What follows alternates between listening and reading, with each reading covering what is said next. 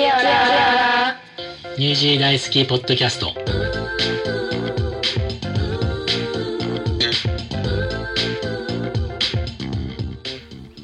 ニュージー大好きポッドキャスト。突然ですが、このポッドキャスト内で新しいコーナーを作りました。ジェシカさんと一緒に日本とニュージーランドの違いなんかを話していくコーナーにしたいと思ってます。今日はその第1回目。とても楽しい話ができました。そのコーナーは後で。それでは今日もテリーの独り言スタートです。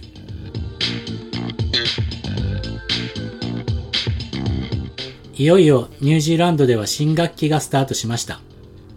今週から始まる学校が多いはずです。前回のポッドキャストでも言ったんですけど、ニュージーランドは学校の1年の始まりが1月で終わりが12月です。1月は夏休みなので実質1月の終わりか、まあ2月からのスタートとなります。去年の夏は雨ばかりで夏がなかったような感じでしたけど、今年はいい天気も続いていて、暑い夏が来ました。よかったです。やっぱり夏はこうじゃないと子供たちがかわいそうです。今日はちょっと小雨混じりのオークランドなんですけど、気温も控えめで仕事するにはちょうどいい感じです。ビーチで泳ぐにはちょっと寒いかもしれないんですけど、まあ、ニュージーランド人はみんな泳いでますね。今朝、偶然留学エージェントの社長さんに会って少しお話ししたんですけど、この新学期に合わせて日本からいっぱい留学生、まあ学生が渡航してきてるようでして、まあ学生っていうか生徒？大学生じゃなくて高校生、中学生ですけど、まあかなりの数が来てるらしくって、コロナの前に比べてまだまだみたいですけど、だいぶ留学生は戻っているっていうことでした。うちがサポートしている学生の数も、うんとどうだろう、コロナ前に比べて7割程度まで回復しているような気がします。もうそろそろコロナ前、コロナ後っていう言葉も使わないような感じになってくるのかもしれないです。はい、えー、それでは、新コーナーです。今日から始まる新コーナーは、ニュージーランド人で日本のテレビタレントのジェシカさんと僕のおしゃべりコーナーとなってます。ニュージーランド人のジェシカさんが日本のことを、そして日本人の僕がニュージーランドのことを伝えていこうと思ってます。日本とニュージーランド、似ているところもあるけど、全然考え方も違うところもあって、そういうところを皆さんにお伝えできればいいかなと思って、二人でお話ししていきます。それでは早速行きましょう。コーナータイトルは、テリーとジェシカの二人ごとです。テリーと？ジェシカの？二人ごと。はい、えっ、と、今日は、えー第1回収録ってことで、はい、えージェシカさん、ありがとうございます。ありがとうございます。よろしくお願いします。よろしくお願いします。じゃあ早速、あれなんですけど、えー最初なので、自己紹介をお願いします。はい。はい、皆さん、こんにちは。えージェシカです。ニュージーランド出身、オークランドのニュージーランド出身で、えっと、日本に現在あの住んでおります。で、埼玉市に住んでます。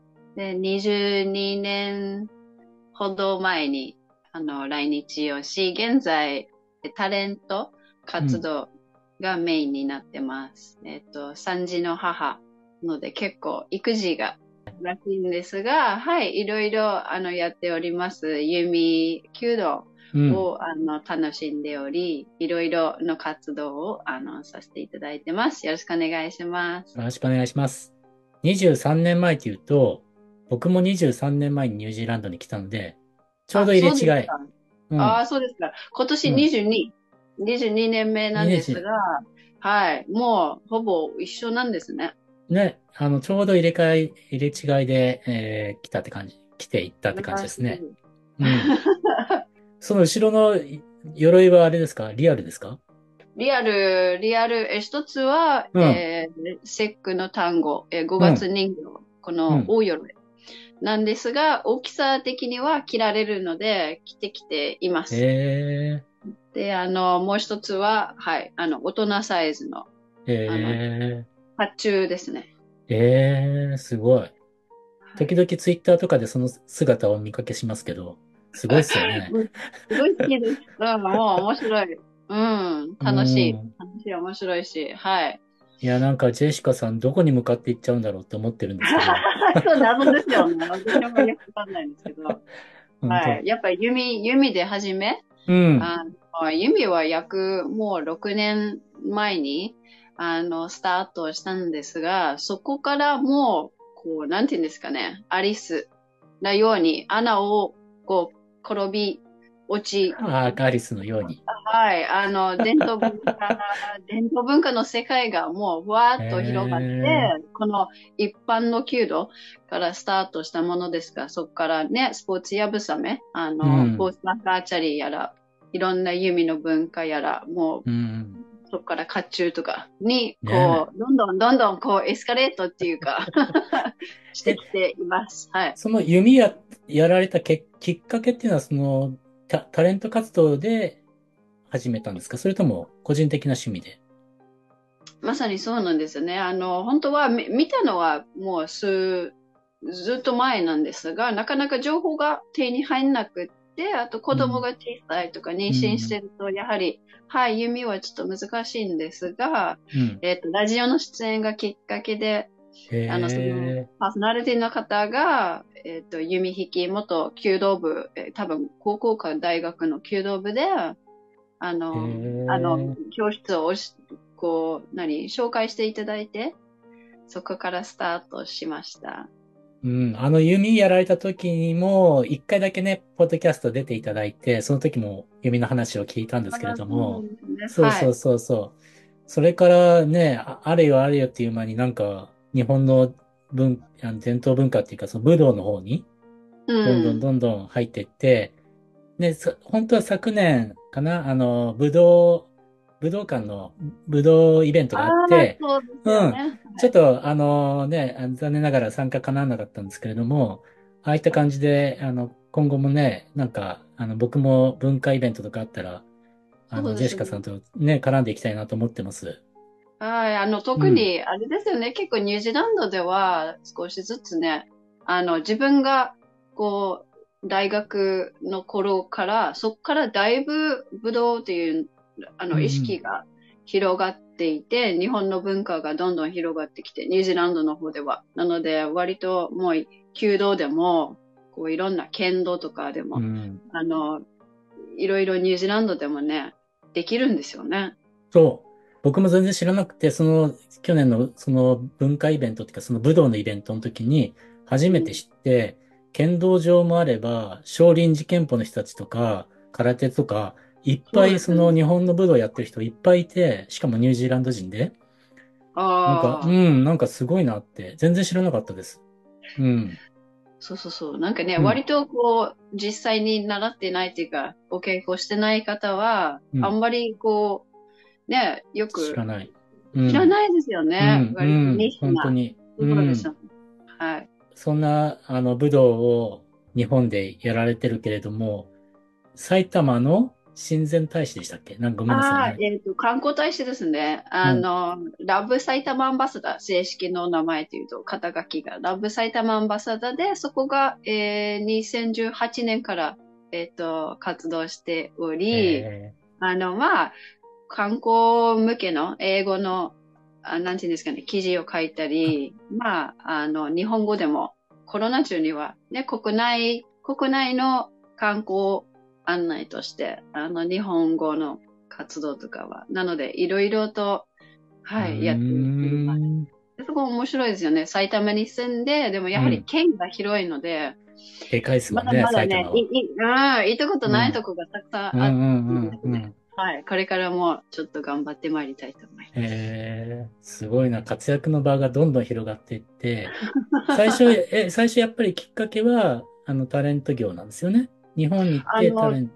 その埼玉の大使になれたのは自分から、えー県庁の方に申し込んでへみて、連絡を取ってみて、やはりこうね、あのその時多分10年ぐらいは住んでて、もう少しこう、少しずつこう SNS が発展してるところで、ファンが、日本のファンがちょっと増えてきて、テレビの関係で。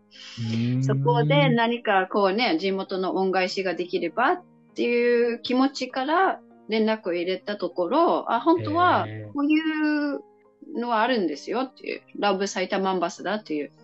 があで、それどうですかってあぜひぜひっていう感じで、はい、やらせていただいてます。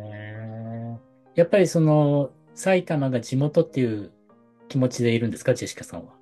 そうですね、埼玉はずっと、結構ね、東京にいるとこでも板橋だったので、北区。うんなので、うん。まあ、その隣、でうん。日本、日本初めて来た時は、その英会話教師をやられたのは数ヶ月だけで、そこからもう中浦は、あの、埼玉の、あの、はい。埼玉市の中で、子供の英会話教師として、あの、勤めてたので、割と埼玉に移動してた、仕事で移動してたのは早早かったんですよね。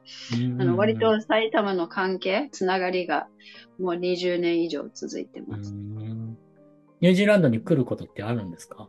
ああ、ニュージーランドね、そうなの、これですよ、これ、これ、これかねそうあのそうなんですよね、うん。リアルの話っていうと、ちょっとお高いので、うん子供高いっすよね。3人、そうなんですよ。なので、一番最近は本当にコロナの直前、え。うん。あの、来られて、えっ、と、弓道、ニュージーランドの弓道連盟が10年、10周年記念日とセミナーを開催したとこ、あとは、まあ、時間を、あの、会いに行って、あの、そうですよね。そこが最後だったんですよね。で、そこから、まあ、パンデミックがうん発生してしまって、今のとこは、そうですよね。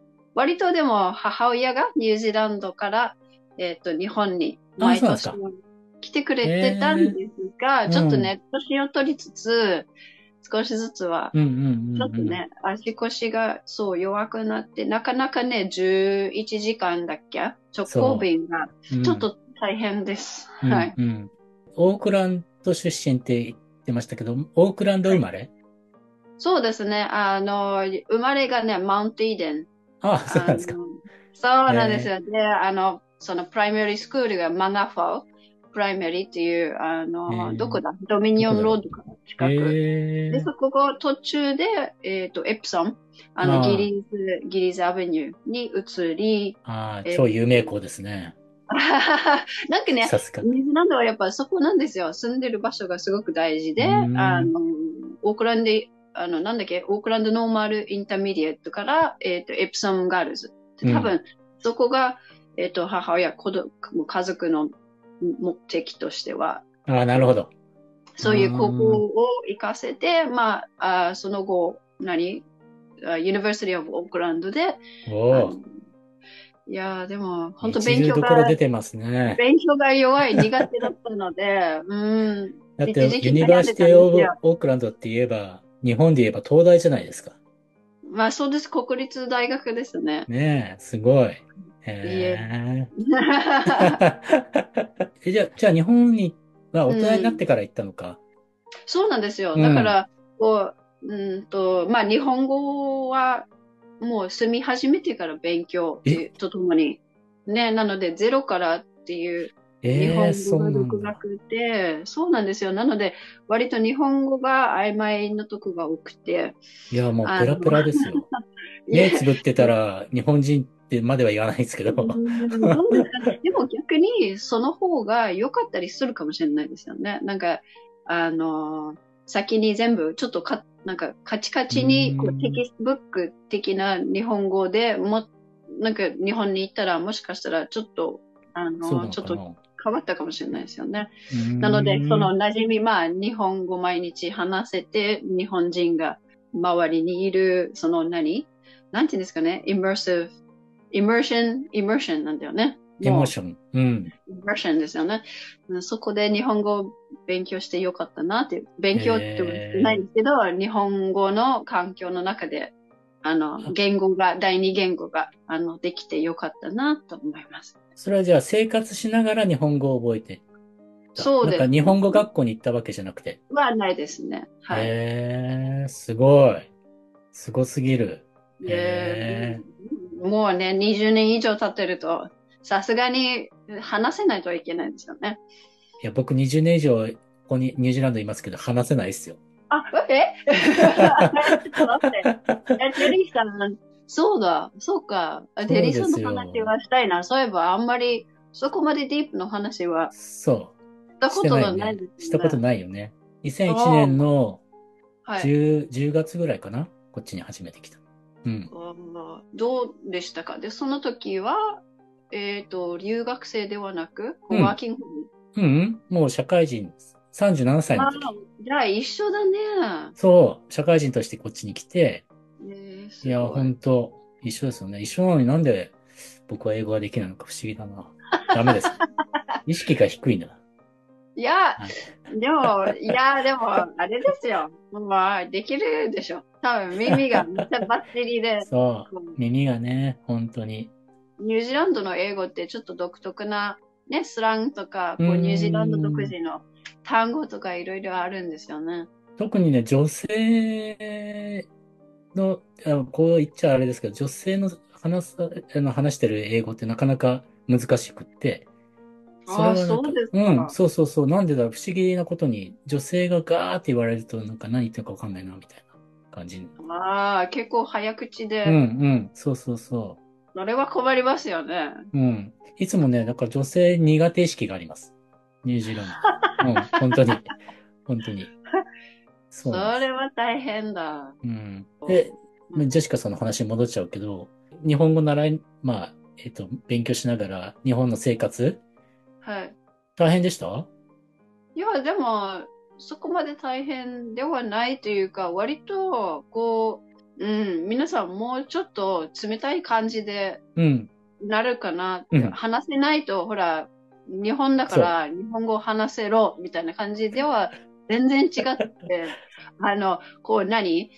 ジェスチャーで一生懸命お相手の方、お店の方とかを一生懸命こう理解しようとして伝えようえとする。ので、えー。もう、あれですよね、こう、まあ、おもてなし文化もありつつ、その、気配りとか、こう、なんていうんですかね、でも、こう、国民性がすごく、うんそれ日本の良さですよね。そううんそうなんですよ。で、少しだけ話せると、うわ、すごい上手とか言われるので、まあ、なんていうんですかね、もっと上手になる、うんうんあの、あの、モチベーションが上がる。うんなるほど。でもそういうところは日本とニュージーランドやっぱ似てるかも。僕もうん。ニュージーランドで結構、えー結構というかその片言じゃないですか。で、でもそれでもこう、何、冷たくはされることってそんなになくて、もう一生懸命聞いてくれて、そういあの一生懸命じゃあこういうことなの、ああいうことなんてもう優しい単語を並べてくれて、あ、そうそうそうっていう感じにしてくれるので、ニュージーランドってうん移民に慣れてるじゃないですかね、多分。でもなんかね、うん、人によるかな。なんかね、時代のちょっと年上の方、親、うん私の親、80歳になるとか、75とかになると、割と、うん、なんだろう、こう、英語、英語、英語喋ってくださいみたいな。で、ちゃんと喋れないと。っていう、こう、気が短い方は、あの、ニュージーランドに住んでる間にたまにあったりしますので、うん逆にこう日本に来てそういうような態度は本取れるかなと思ってたけど違ってて、でもあニュージーランドのそういうポジティブな話聞いてて嬉しいな。当うん、まあ、うん、僕はそうは思ってる。うん。移民も多いですね。はい。移民が多い、多いからかなね。白人の方も移民ですけどね。あそうのそうそうそう、もともとね、もともとみんな移民、移民だから。はい。そうそうそううよそう。ね。うん。そうそう。うん。うんそうかいやでもこうやって久しぶりに、あだからこういう、ポッドキャストとか SNS とかが発展していって、なんか嬉しいですよね。こう、実はだって僕、ジェシカさんと会ったのも、日本で会ったのか。日本だったのが最初。そうですね、あの、スタジオ内だよね。そうそうそう。テレビの収録のスタジオに連れてってもらったのが初めてで、はい。あれなんできっかけ？なんだっけ？ジェシカさんから連絡もらったんだっけ？ああ、そこは覚えてないね。覚えてないね。なんで、なんで、で、なんであんな話になったかわかんないけど、うん。ね見せてもらって。もだからし、トシさんでしたっけ？もう一人の、あ、そうそう、トシと一緒にね。そうそうそはい、うそう。ご一緒で。うんうんうん。そうそう。懐かしいわ。な元気そうで何よりです。あの、時の体型に戻りたい。何をおっしゃいますか？スリム5すぎ年前て。かな ?6 年前。いや、もっと、うん。もっと前だね。うん。5年前だと、2019でしょ？もう、もう全然前ですよね。7、8そうですね年前じゃん。うん。うん若かった。いやいやいや、もう、きらびらかなジェシカさん見せてもらって、本当に目に焼き付いてますよ。嬉しいね。いいですね。まあ、こんな感じで、今日第1回なんで、こんな感じで終わる、終わるかなと思ってるんですけど、また次回以降も、えっと、これ続けていきたいと思ってます。はい。ジェシカさん、毎回来ていただけると嬉しいです。で、はい。こんな感じで、日本とニュージーランドの違いとか、うあん。の、特にジェシカさんから見る日本とかいうのも絶対聞きたいし、まあ、それに合わせて僕もニュージーランドの状況とかお話しできればいいかなと思ってます。